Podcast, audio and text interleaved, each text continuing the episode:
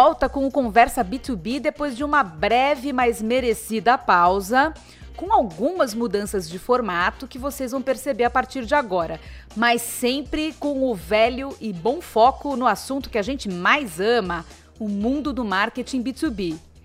Essa não é uma festa de debutantes, mas esse é o nosso episódio de número 15 e começa já a nossa segunda temporada. A partir de agora, Guilherme Esboarim e Juliano Dutini vão se revezar entre os episódios, mas nada impede que eles surjam juntos por aqui de vez em quando. E a segunda novidade é que estamos aqui com o nosso primeiro episódio internacional, em conexão além-mar com a belíssima cidade de Lisboa, porque o assunto é justamente o intercâmbio entre Brasil e Portugal. Será que nós falamos a mesma língua também no marketing B2B, Guilherme Boarim? Essa é a, a, pergunta que a gente quer responder hoje aqui, né, Rê? Então, pessoal, olá, bom estar tá de volta, saudade aqui do nosso estúdio virtual. E, e bora lá gravar mais esse. Tem uma conversa muito legal com quem mesmo? É, nesse episódio a gente conversou com o Jaime Kopke, que tem mais de 30 anos de experiência, passou por várias agências de publicidade lá em Portugal. Uh, ele é um redator criativo, inclusive, e depois ele montou uma agência portuguesa especializada em marketing B2B chamada Hamlet. O Jaime também apresenta um podcast que a gente ouve e indica bastante, que é o Marketing Business to Business. E aí eu queria mandar para o Guilherme a seguinte pergunta: quais os pontos altos da nossa conversa com o Jaime, Gui? Bom, primeiro que esse era um ponto que eu tinha muita curiosidade, particularmente falando, de como é que operava o marketing B2B lá em Portugal. Então a gente foi atrás do, do Jaime, que é uma pessoa super legal. Então, um dos pontos altos é a participação do Jaime, vocês vão ver, é uma pessoa super interessante, tem uma visão super legal do marketing B2B. E o que foi legal é que ele mostrou de maneira muito clara, a gente pôde entender como é que funciona o marketing B2B em Portugal, o que, que, tem de similar e bem diferente do Brasil, e vai por mim, tem coisa que é bem diferente. E, e inclusive, para quem tem interesse em, de repente, ir para Portugal, né, o sonho de vários brasileiros, e trabalhar com marketing B2B, que, que vai se, que, que vai, com que vai se deparar lá, né? Então, a gente vai responder nessa conversa super legal com o Jaime aí. É, e eu também queria dizer o seguinte, vocês, eu já descobri, né? Eu e o Guilherme a gente já já descobriu porque a gente já gravou, mas vocês ouvintes vão descobrir se Portugal está de olho no Brasil ainda ou não e para onde o mercado português é, está se expandindo nesse momento em termos de marketing B2B. Mas é isso, gente. Vamos ao que interessa. Bora pro episódio. Boa viagem transatlântica a todos vocês ouvintes. Jaime, seja muito bem-vindo ao Conversa B2B. Estamos muito felizes de ter você com a gente. Como é que você está? Eu estou ótimo e é um prazer estar aqui com vocês. Estava dizendo para a Renata que eu sou ouvinte do, do, do, podcast e fico muito contente de, com esse convite, com essa oportunidade de falar com vocês. E, Jaime, a gente está meio decepcionado aqui. Na verdade, o Guilherme está tá menos decepcionado que eu, porque ele já é um, um habituê ouvinte do, do podcast da Hamlet. E aí eu, eu fui ouvir o podcast da Hamlet esses dias e falei, pô, mas o cara não é português. O cara é brasileiro, ele até engana bem. Sou legítimo. Não sou português legítimo, sou falsificado. É falsificado, né? Sou paraguaio. É Paraguai. Rolou um passaporte português, é lógico, mas você é carioca, é isso? Eu sou de Niterói. E conta pra gente um pouco da sua história. Quando, como, por que você foi parar em Portugal, essa terra maravilhosa, onde eu já morei por um tempo também, e por que a sua escolha pelo marketing B2B? Olha, eu vim para Portugal há muito tempo, há muitos anos, e vim porque tanta gente vem que é, tinha dois fatores. Um fator vontade de sair, vontade de conhecer outras coisas, e outro fator é que o Brasil às vezes torna complicado, dá uma tristeza na gente, aí a gente tem vontade de, de sair. O meu plano durante bastante tempo foi voltar. Eu vou passar um tempo fora e depois eu vou para o Brasil. Mas aí a vida vai decidindo de outra maneira. A gente vai tendo trabalho aqui, tendo amigos aqui, casa aqui, tem filhos aqui, vai ficando, vai ficando, quando veja ficou, e essa é a, é a, é a parte de vir para Portugal.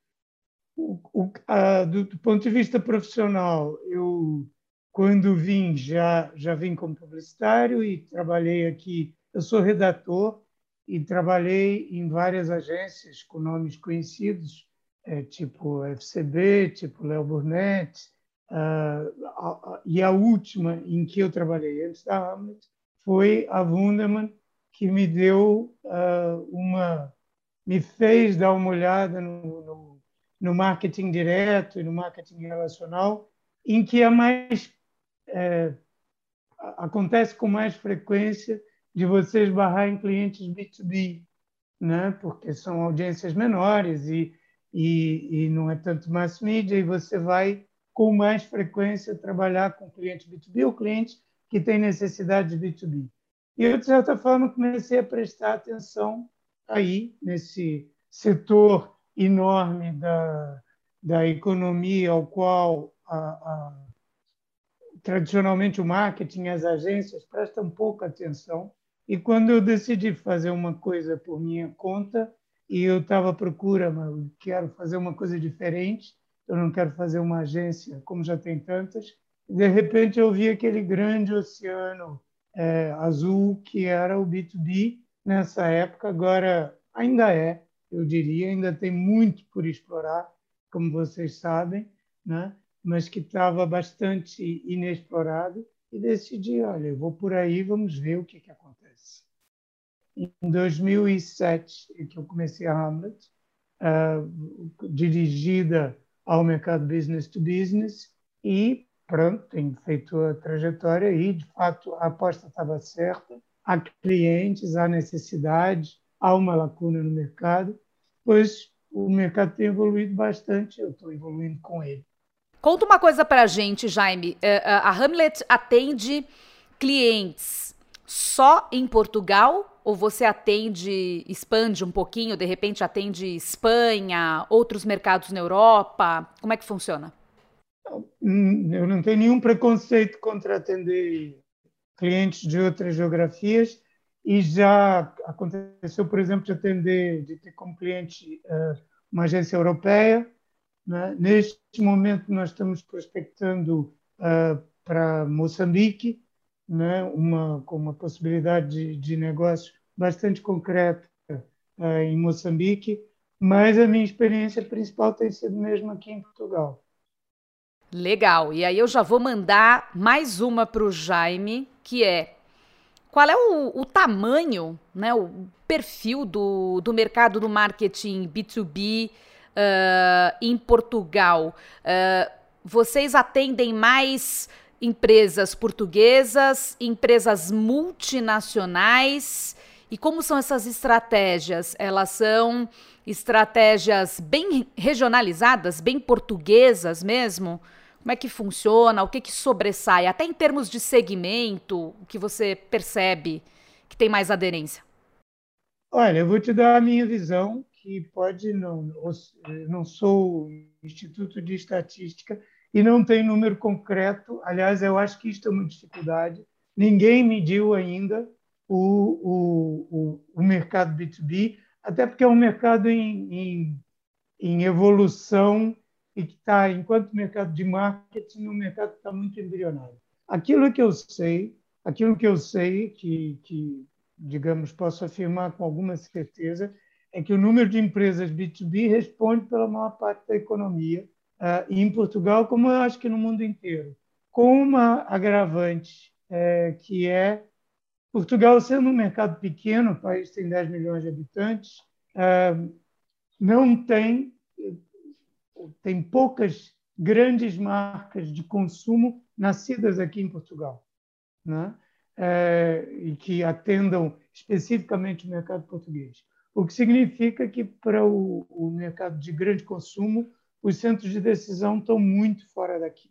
Né? Então, muito trabalho que é feito aqui é trabalho de adaptação, etc. O que acontece com as empresas B2B é que o perfil, o perfil das empresas portuguesas vai ser muito de pequenas e médias empresas, muitas delas que não têm um marketing estruturado, estão numa fase de maturidade pequena. Mas aquilo que a gente tem visto, sobretudo a partir da última década, que foi uma década em que a economia portuguesa, como outros, outras economias europeias, mas a economia portuguesa particularmente sofreu uma grande sacudida com a crise que aqui, a crise de 2008, que aqui veio bater com força entre 2011 e 2013, por aí, que é a época da Troika, vocês devem ter acompanhado, né? E houve uma grande pressão para acelerar o processo de internacionalização da economia portuguesa, ou seja, quem não procurou se encontrar mercados lá fora estava ah, com as muitas portas fechadas porque ah, houve uma contração da, economia. Esse esse movimento tem sido, eu acho, uma revolução uh, tem causado uma revolução para o, pelo menos é que eu tenho visto do, do meu cantinho, que há muitas oportunidades que surgem daí, empresas que viveram aqui ou tinham seu, a sua a sua forma de fazer negócios em Portugal com forças de venda à medida no mercado local, que é pequeno, e que de repente tiveram que se lançar para o mundo. E aí elas não vão lá sem marketing, não vão lá sem uma comunicação mais estruturada, sem um marketing mais organizado. Então, isto é um tipo de cliente, são empresas que estão se internacionalizando. Há, há, há casos também, mas no B2B, é, digamos, pronto, eu vou dizer da minha experiência. Eu diria que há três, há três tipos de clientes. Um cliente é esse, que é o que a Hamlet atende mais. São empresas é, portuguesas que estão uh, em processo de ganhar o mundo e que precisam uh, e que precisam do, da ajuda do marketing para isso. Vão ser muito empresas ligadas à tecnologia, tá? Que tem essa que é uma que é uma área em que uh, Portugal tem facilidade de se expandir por várias razões. Depois é um outro tipo de cliente que que nós não trabalhamos tanto, que são, por exemplo, utilities e, e mercado financeiro, e empresas de serviços financeiros, tipo banco, né? que uh, tem, uh, tem um, uma parte de atendimento consumo, utilizador final, tem uma parte também business to business, que é importante. E tem, claro, como em todo lugar também, tem multinacionais. Nós trabalhamos, por exemplo, com a Lisplan, né, que é líder no, no, no renting automóvel ou uh, Car as a Service, como estão se posicionando mais para falar neste momento, que é outro tipo de cliente que vai ter necessidade. Nós, neste momento, estamos muito focados em encontrar aquele, uh, aquele, um, aquele tipo de empresas que procura, uh, que está se expandindo globalmente e que precisa do apoio do marketing e tem um centro de decisão aqui em Portugal. Isto é muito importante para nós. Gui, como é que está no Brasil em relação a Portugal? Porque tem diferenças ah, aí em relação ao que o Jaime colocou, né?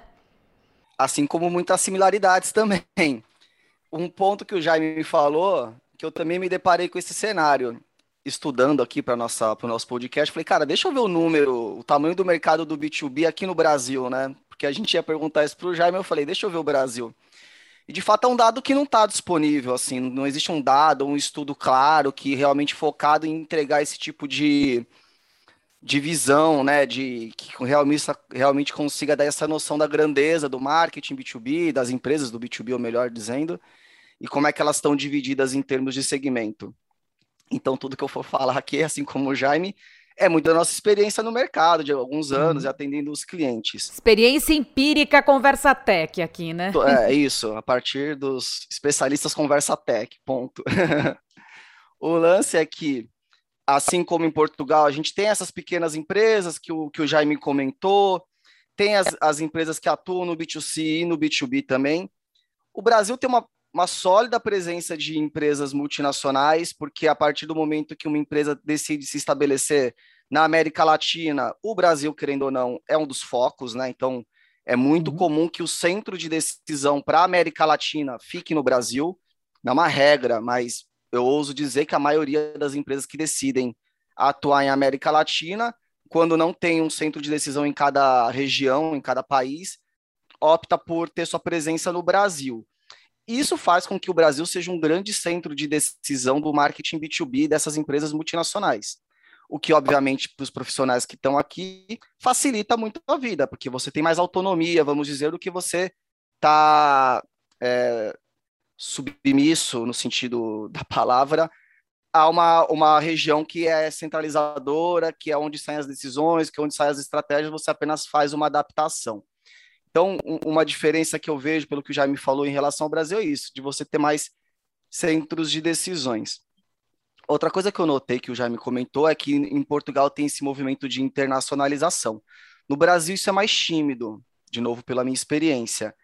Tem sim uma grande disputa por conquistar o mercado local, porque é um mercado, até pelo grande. volume de habitantes que o, que o Jaime colocou, né? em perspectiva, o Brasil tem mais de 220 milhões de habitantes, Portugal tem 10, então, ou seja, é um, é um mercado grande a ser explorado por essas empresas, né? Então, a, até tem empresas, principalmente do, do segmento de tecnologia, empresas brasileiras, inclusive, que estão fazendo um movimento de internacionalização.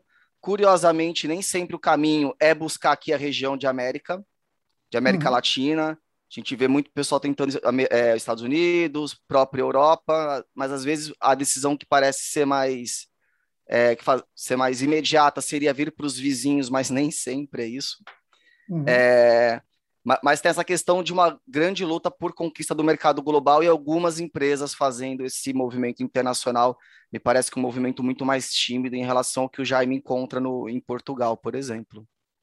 E aí tem um lance, né? O, o Gui colocou: o mercado brasileiro é muito grande e o mercado brasileiro é, está na América Latina, sendo que só nós falamos português na América Latina, o restante na América Latina fala espanhol. Então tem essa peculiaridade, tem as peculiaridades culturais do Brasil, tem as peculiaridades regionais do Brasil.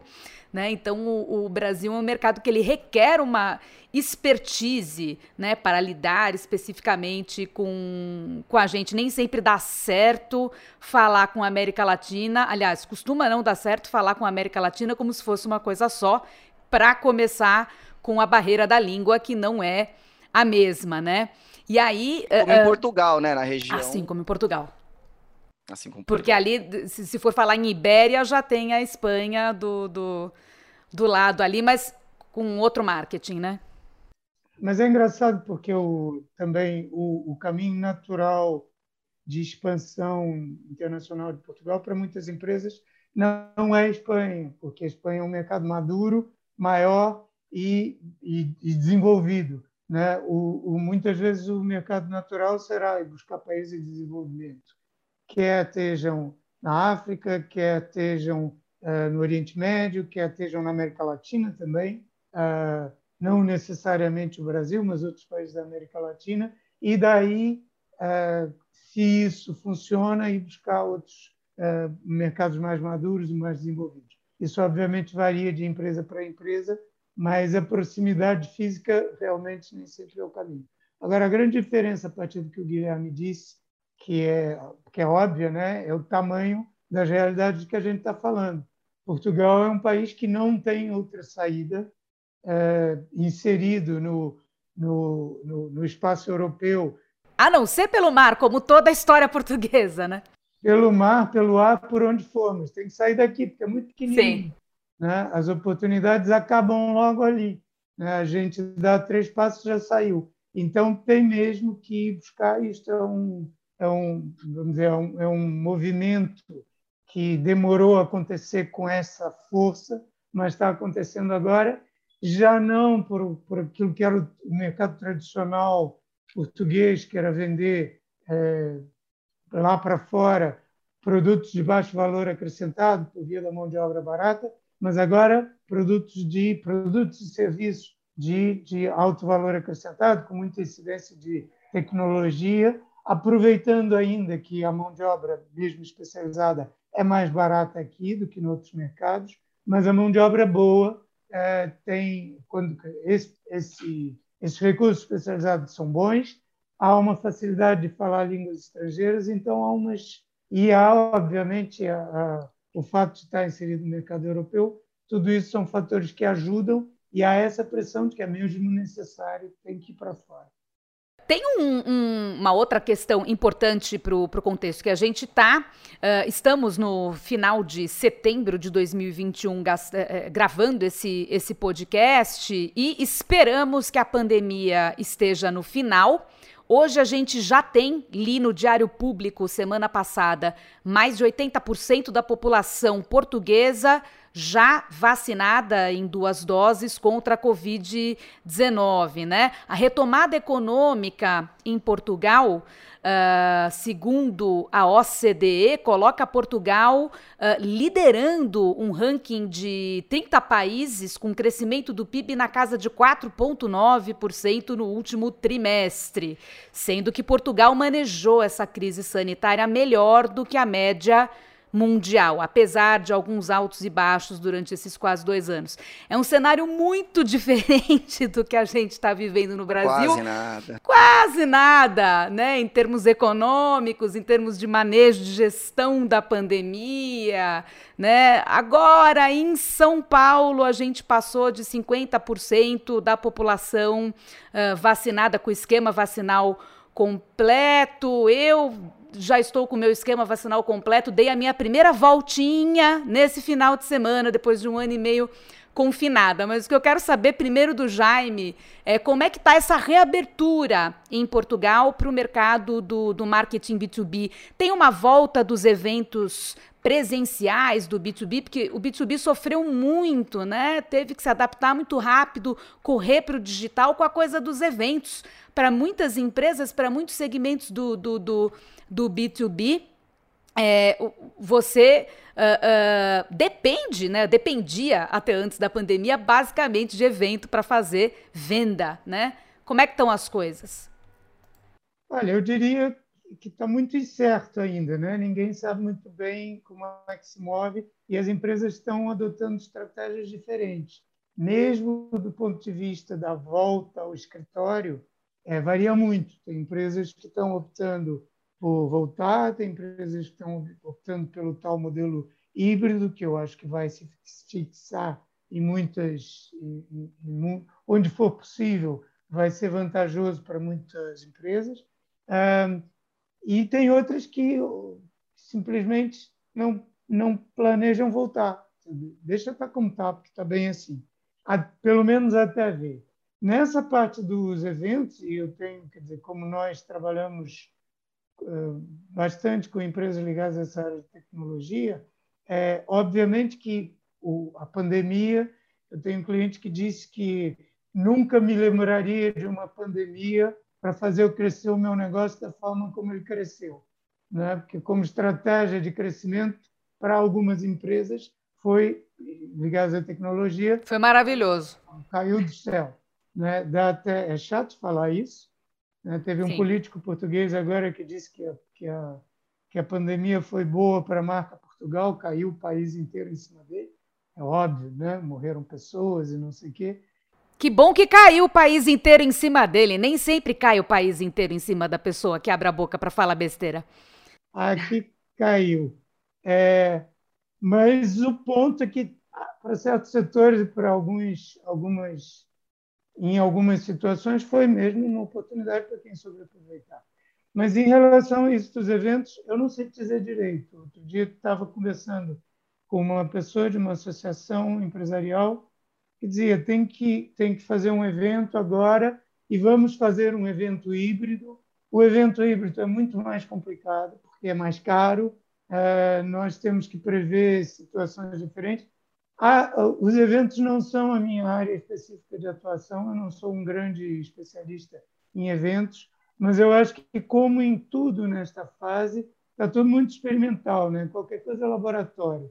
As pessoas estão ah, tateando para ver como é que corre, vamos ver como é que sai, porque este retorno, assim como a entrada na pandemia, ninguém tinha passado por isso antes, também a saída da pandemia, ninguém passou por isso antes. Então, eu acho que você vai ter todo tipo de experiências e, e daqui a uns meses ou daqui a um ano vamos poder avaliar, olha, o que correu, o que fica, o que, que, que se faz com isso, com essa experiência nova.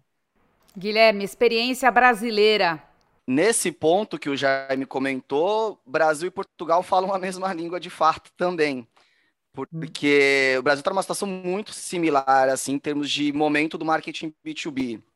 Então, os eventos, por exemplo, o que a gente tem visto é um evento ou outro pingando, querendo surgir, evento presencial, eu tô falando, tá?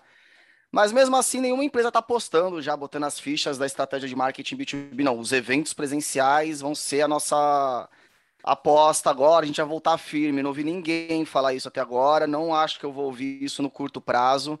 Então, de fato, até Portugal, que está numa fase de vacinação muito avançada, crescimento da economia está muito melhor que o Brasil, está ainda nesse momento de incerteza. Aqui no Brasil não poderia ser muito diferente, de fato. Então, ainda assim, momento muito incerto, momento ainda que as plataformas tecno tecnológicas, é, eventos virtuais, estão predominando, assim, em relação a eventos especificamente. E sim, aqui também a gente viu empresas de tecnologia surfando, se assim a gente pode dizer, a Covid, né? Foi um bom período para fechamento de negócio apenas, né? Porque o resto foi terrível, mas para a receita e crescimento dessas empresas de tecnologia que impulsionam transformação digital e por aí vai, de fato foi um, foi um, um fator que a, a, é, ajudou elas de novo do ponto de vista de geração de negócio. Aqui no Brasil, mesma coisa. Agora, eu também é, Queria fazer aqui uma ressalva, só para a gente ter cuidado, às vezes, com as expectativas que, que têm surgido nessa época, porque desde o ano passado, quando começou a pandemia, Portugal já teve um momento em que foi ah, é o melhor exemplo, não sei o quê. Depois houve um momento em que caiu o pior exemplo, está tá fazendo tudo errado no Natal do ano passado, uhum. voltou tudo para trás, e a pandemia surgiu. Agora está com essas estatísticas boas em termos de vacinação. Mas se vocês lembrarem, Israel, há um tempo, era o melhor exemplo do mundo e depois é, voltou para trás também. Exatamente. Então, eu acho que parte do receio é, em relação aos eventos e não só é porque agora vai entra numa nova etapa de desconfinamento a partir do início do mês, que mais restrições caem. Mas ninguém sabe o que vai acontecer. Pode ser que as restrições caiam e os números de contaminações e tal subam outra vez, e então vai ter que voltar tudo para trás. Ninguém se arrisca a fazer um movimento decidido de dizer isso acabou. Né? Isso Não porque é... é uma tomada de risco, né, Jaime, amplificada. Uma coisa é você tomar risco num cenário que você tem sob controle, vamos dizer, mas tudo bem, vou assumir um risco. Outra coisa é assumir um risco num cenário de que ainda tem a questão do, do coronavírus rolando e tal é um risco amplificado. Então, de fato, ninguém quer dar esse passo. Assim, acho que de fato tem uma tendência aí até um certo conservadorismo em relação a eventos, a, a coisas presenciais, vamos dizer. Uhum. O que, uhum. por outro lado, está levando as pessoas a arrojarem mais no, no digital. Mas, de fato, esse mercado de evento presencial passa por uma dificuldade bastante séria que não vai resolver, inclusive com, sei lá, com vacinação completa, eu acho, no curto prazo. Mas, gente, não tenho como saber, tá? Depois não, não vem me xingar, não. não, ninguém tem bola de cristal, né? E assim, Israel tá vacinando já em terceira dose o povo, mas os casos estão subindo, porque também abriram tudo e aí o povo eh, saindo. Tem uma amiga que ela tá na, mora em Israel, tá na balada já todo final de semana, lógico que, né? Aí também só a vacina sozinha sozinha não dá conta. É, tem... Esse evento presencial de balada deve voltar antes. Né? A balada vai voltar. Nunca saiu. A balada nunca saiu. Ela continuou existindo, assim, de uma maneira subversiva, né? Mas ela, ela continuou. Um, um bate-bola entre vocês aí. É, o que eu queria saber é Guilherme, o que, que você acha que é o, o, maior desafio do marketing B2B no Brasil? E na sequência, Jaime, para a gente ver se são iguais é, ou diferentes, qual o maior desafio do marketing B2B em Portugal hoje? Vai lá, Gui, você primeiro. Tá. Difícil cravar o grande, né? Ou os top 3. O grande, o máximo. Nossa. Não, pode ser os três, vai. Vai lá, a Renata me botou na parede aqui no ringue. Depende muito do nível de maturidade da empresa, primeiramente Mas se eu fosse pegar o principal hoje, sem dúvida, até por questão, né, de novo, de corona e tal, é a digitalização do marketing B2B. Então, empresas que ainda, né, que dependiam da questão do, das feiras, por exemplo, para gerar oportunidade comercial, tiveram uma grande dificuldade. Hoje, obviamente, que essa, fase já meio que passou, a coisa é dinâmica também.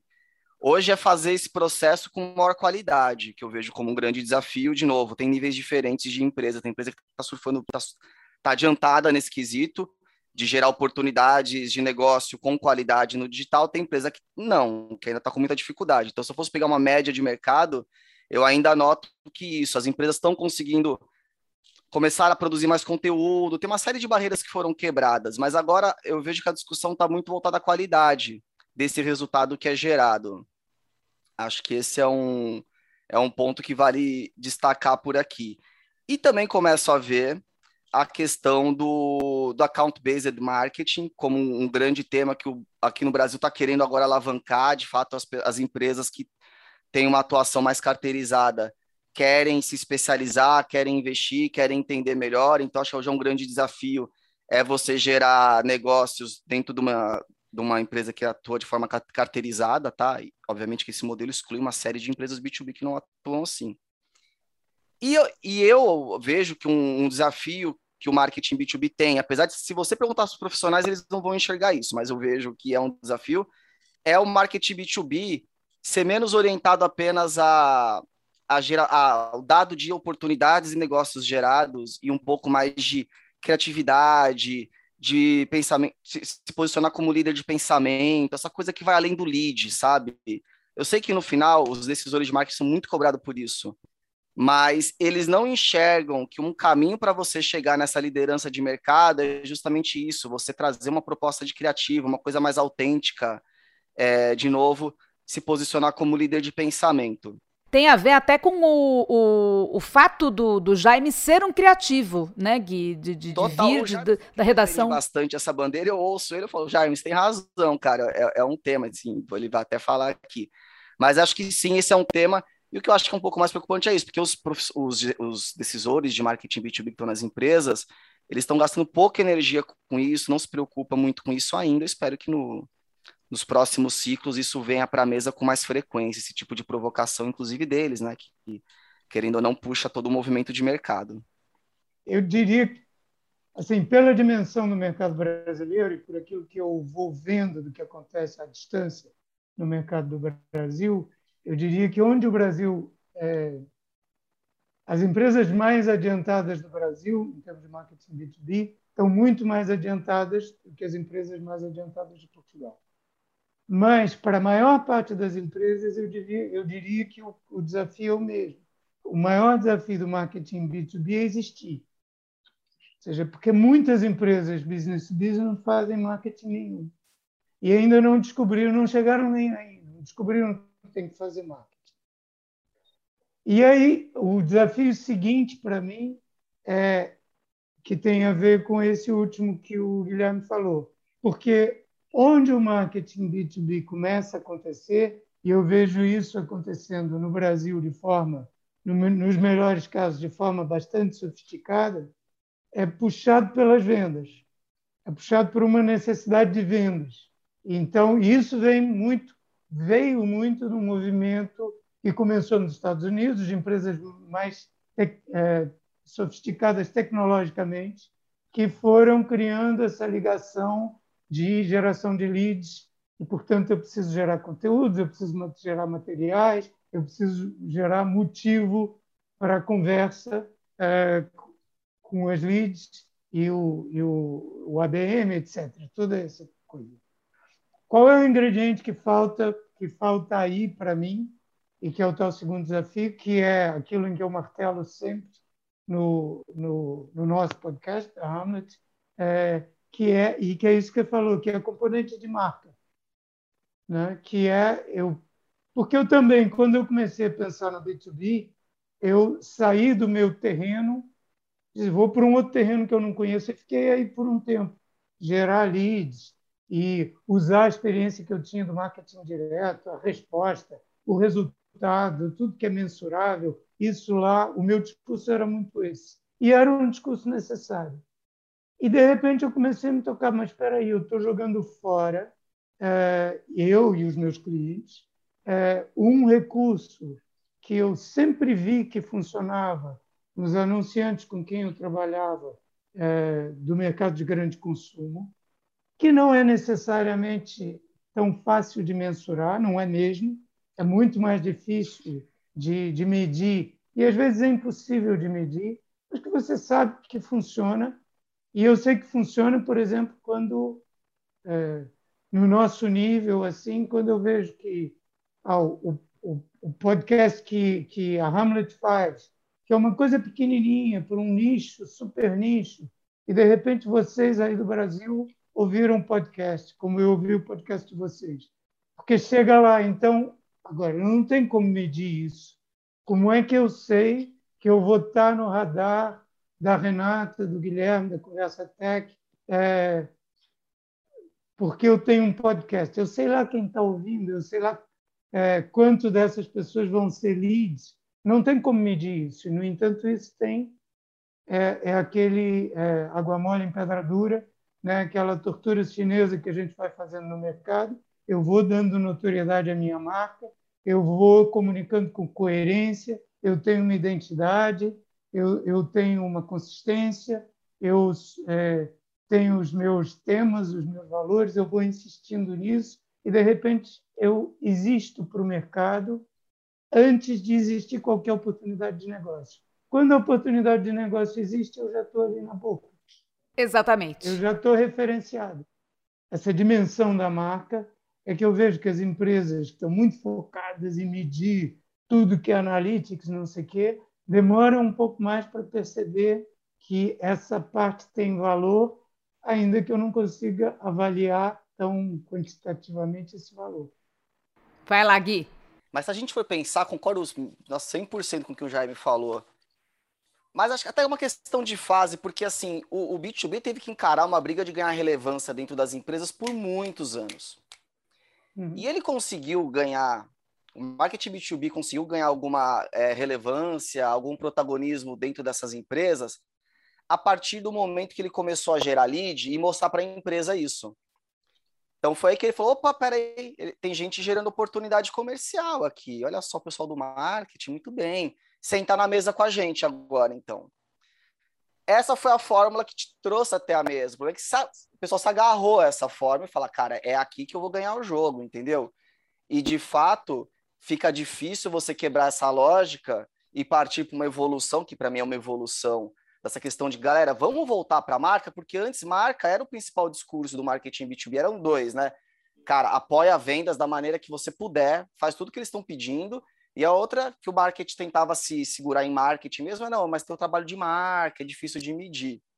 Então a gente tinha esse cenário, migrou para um cenário de geração de lead, que foi quando o marketing B2B conseguiu sentar na mesa para falar de negócio, mas abandonou o lance da construção de marca, né? Então eu espero que a gente olhando daqui a alguns anos fale, nossa, ó, o ciclo acabou voltando para cá um pouco, né?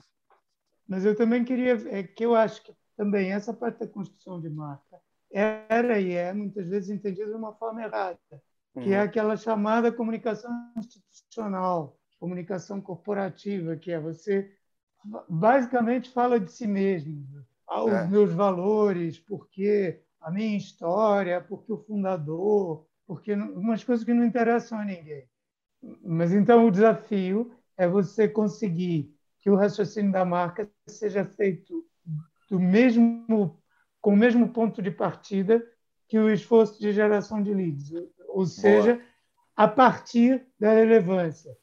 Com a diferença que eu vou usar um pouco mais o canhão e não só o fuzil de precisão, sei lá se é o rifle, né? sei lá se é essa metáfora aqui muito, muito violenta.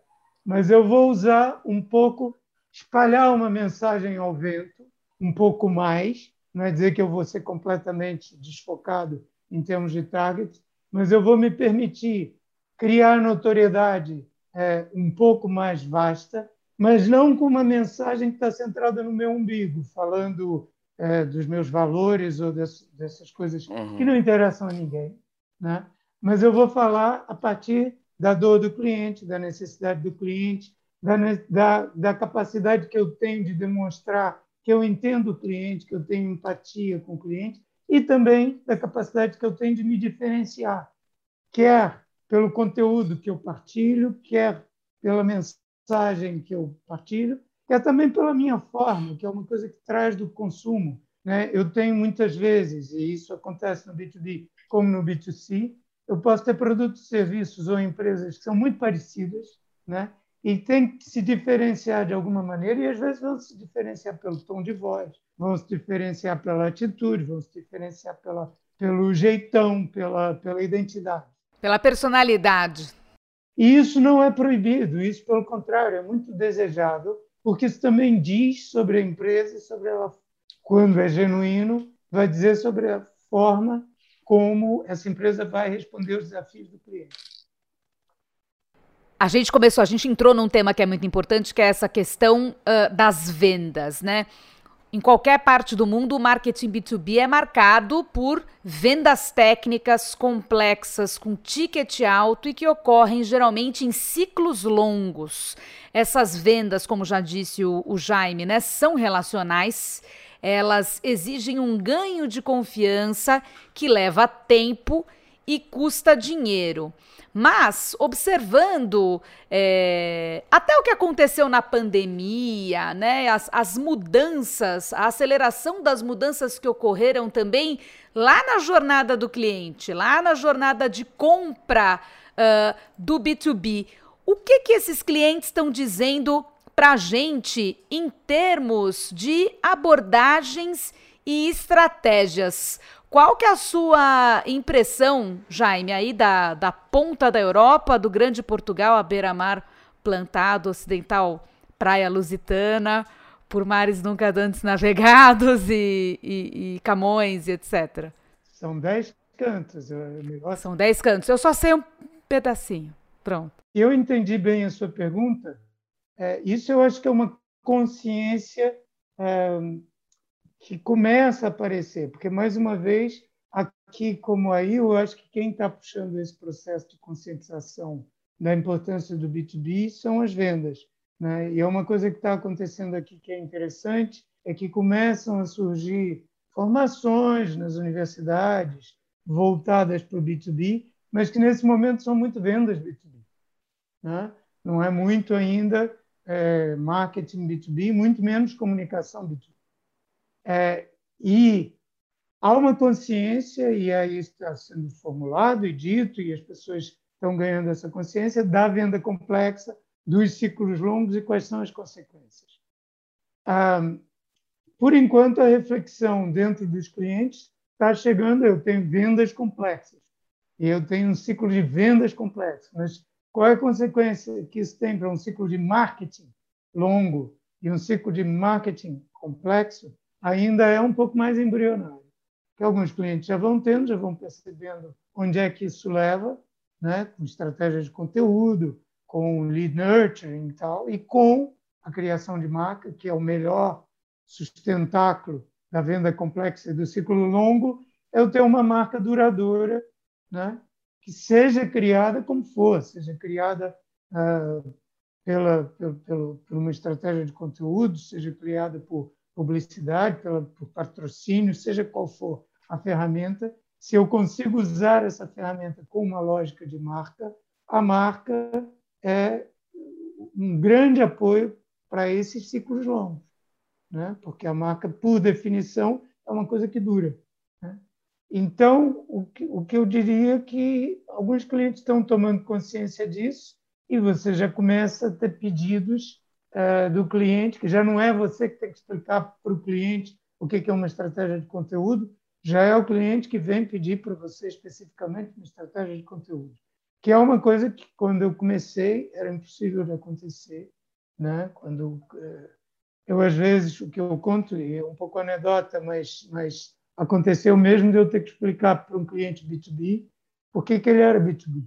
Ele nunca tinha nunca tinha se tocado que, que é isso, business to business? Isso é você. Né? E era, era uma coisa que, acontecia. E agora já não. E aí, Gui, Brasil, como é que Como é que anda essa relação e o que, que a jornada também do, do, do cliente, o que, que a jornada de compra do B2B tá, tá dando de mensagem para a gente? E você acha que a gente está entendendo bem? Não digo a gente, eu e você, mas a gente, marketing B2B, né? Não, total. O, cara, primeiro o tal do empoderar, né, o empoderamento do, do cliente, do comprador B2B, segue a pleno vapor. Então, assim, hoje essa jornada do cliente B2B, ela está cada vez mais autônoma. Obviamente que ela precisa das fontes de informações e conteúdo, mas ele não precisa mais ficar chamando ninguém, a informação está cada vez mais disponível. Esse que é o ponto. Por consequência, o comprador B2B está cada vez mais autônomo. Então não adianta você achar, por exemplo, que o seu vendedor é quem vai.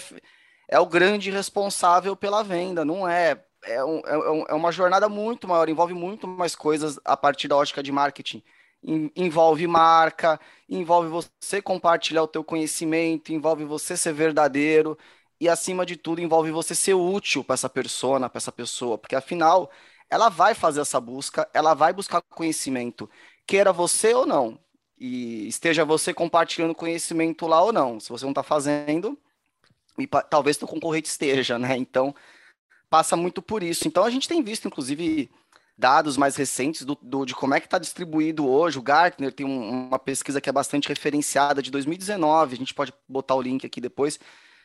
É de 2019 e já mostrava como que essa jornada está acontecendo de forma autônoma, muito calcada no digital. Eu imagino se eles forem fazer a versão 2021 dessa pesquisa, você vai ver um crescimento ainda maior desse tempo gasto em digital, em pesquisas autônomas do, do comprador B2B.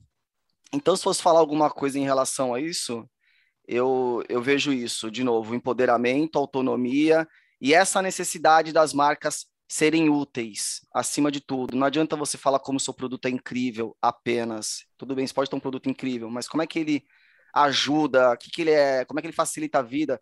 Parece até uma coisa básica que a gente está falando aqui, mas que ainda a gente vê que não é todo mundo que tem esse, esse nível de entendimento do que está uhum. acontecendo, entendeu? Então acho que caminha por aí.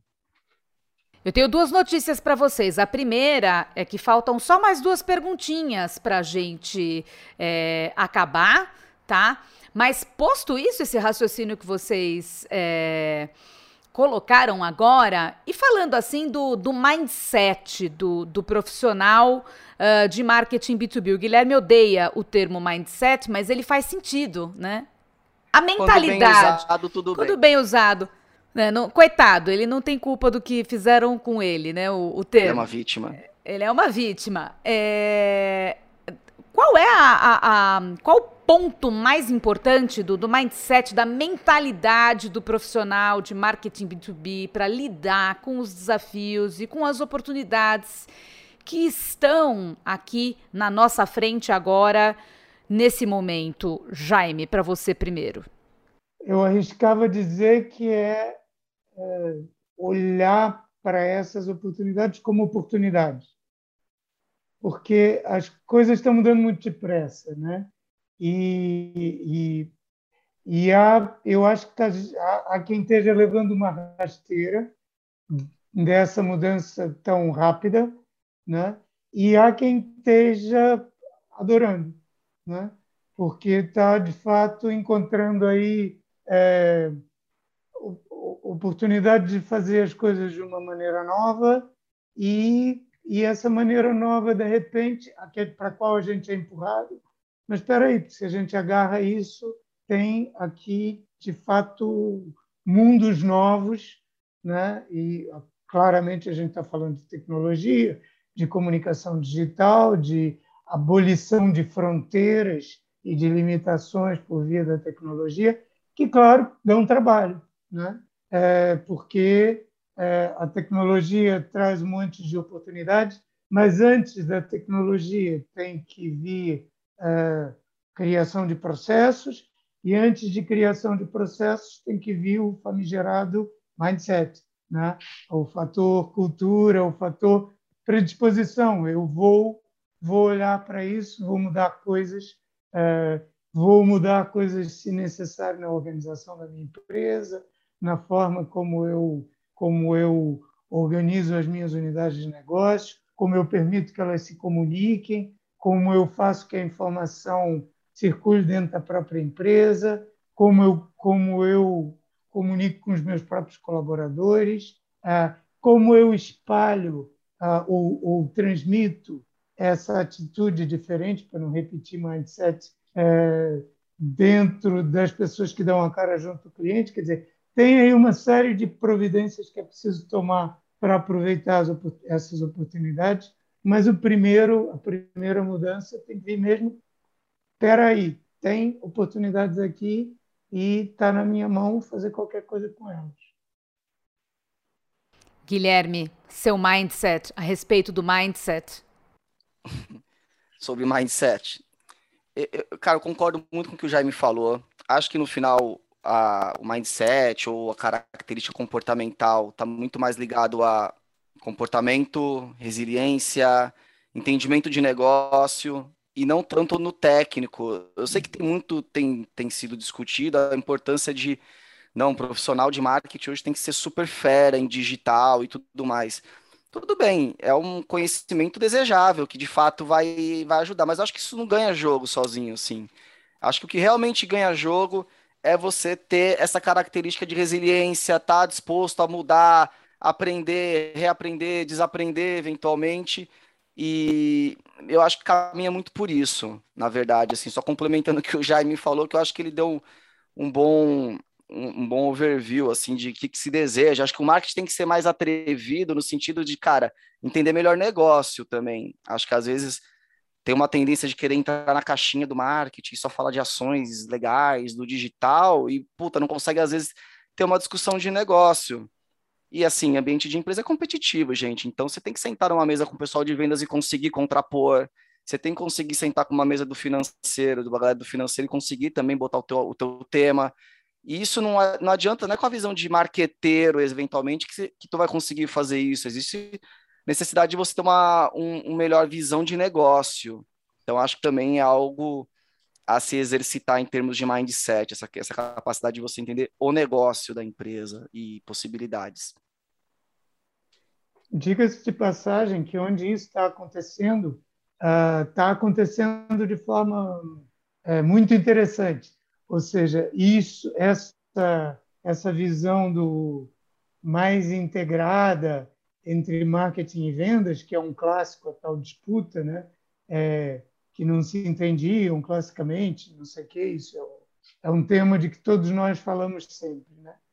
No entanto, onde você vê isso acontecer, isso está mesmo acontecendo e você vê pessoas de marketing que estão muito à vontade no, no entendimento de como você liga os fiozinhos entre o, a, a, a atividade comercial da empresa, os resultados financeiros e o que, é que eu tenho que fazer do lado marketing comunicação para ajudar a, a, que as coisas aconteçam lá onde de fato as coisas têm que acontecer. Bom, estamos chegando ao final do nosso episódio 15 do podcast Conversa B2B. Mas antes eu queria lançar um último pedido para o Jaime e para o Guilherme. É, o mar do B2B, que é o mar que a gente navega, às vezes parece meio cinzento, com muitos temas técnicos, com temas complexos que muitas vezes podem ser vistos como difíceis ou chatos. E aí que a gente precisa fazer marketing, contar histórias, quebrar o gelo e se comunicar com pessoas, não com máquinas. Que é aquilo que a gente estava falando, de trazer um pouquinho mais de, de criatividade né, para o marketing B2B. Afinal, somos P2P, né? Person to person, people to people, não apenas B2B, não apenas business to business, né? Uh, sabendo que tem essa necessidade que o Guilherme levantou, né? A necessidade de entender o negócio, a necessidade de entender vendas, né? Necessidade nossa aqui em marketing. Que tipo de, de provocação vocês deixariam? Que tipo de provocação merece ser feita nesse contexto para tirar o marketing B2B do modo cinza e deixar o, o marketing B2B mais colorido, com menos marasmo, em bom português? Diga lá, Jaime.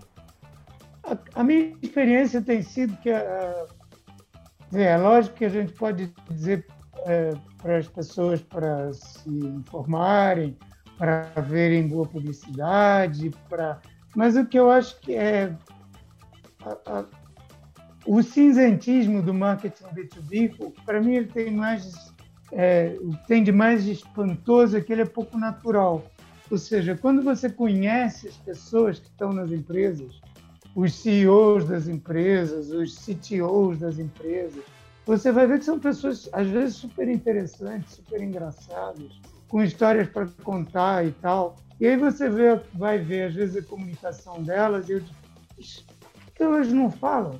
Né? Por que, que elas não se colocam é, como elas são ou o porquê que quem trabalha a comunicação delas não não vai beber na própria isso é muito na própria personalidade dessas pessoas isso é muito frequente em empresas jovens em por exemplo o fundador ainda está presente né? empresas que têm 10 15 anos a pessoa que lidera ainda é a pessoa que fez aquilo acontecer e você vai falar com essa pessoa e tem histórias super emocionantes e quando você consegue trazer isso, claro, essa pessoa não é profissional de comunicação, mas quando você consegue ouvir isto né, com, com, com, ouvidos é, abertos né, e traduzir né, como um bom jornalista faria, por exemplo, não é preciso muito mais para você criar comunicação interessante.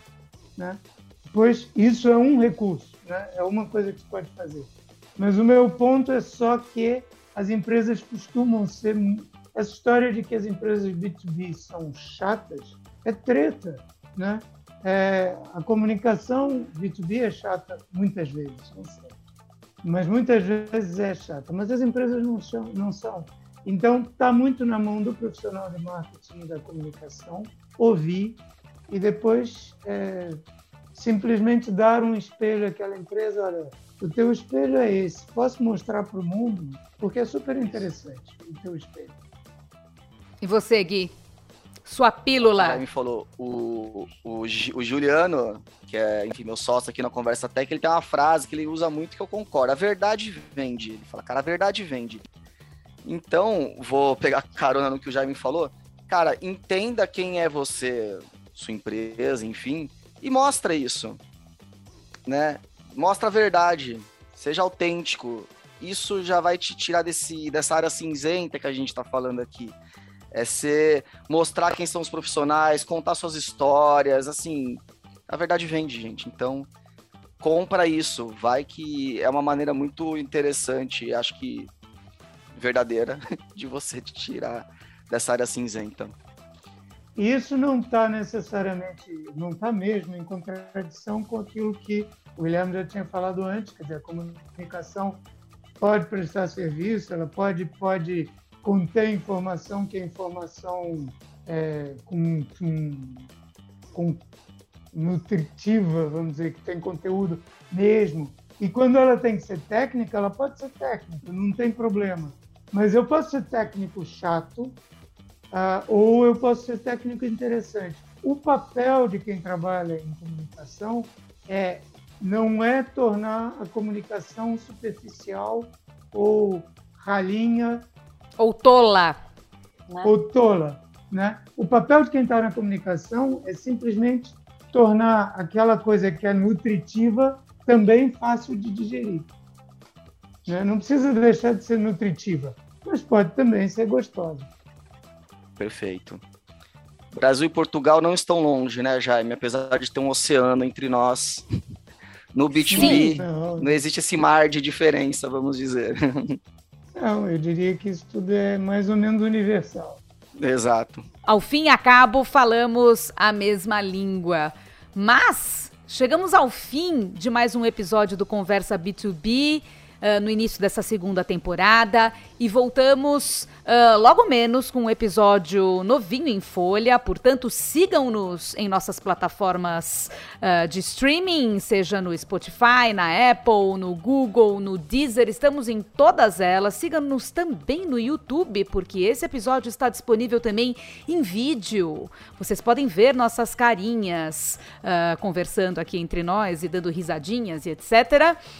e aproveitem, ouvintes, acessem também nossos conteúdos exclusivos e assinem a nossa newsletter mensal e gratuita. Tudo isso pelo site conversa.tech. Queria, evidentemente, agradecer ao Jaime. Muito obrigada, Jaime, pela conversa, que foi bem interessante. Foi um prazer muito grande falar com vocês.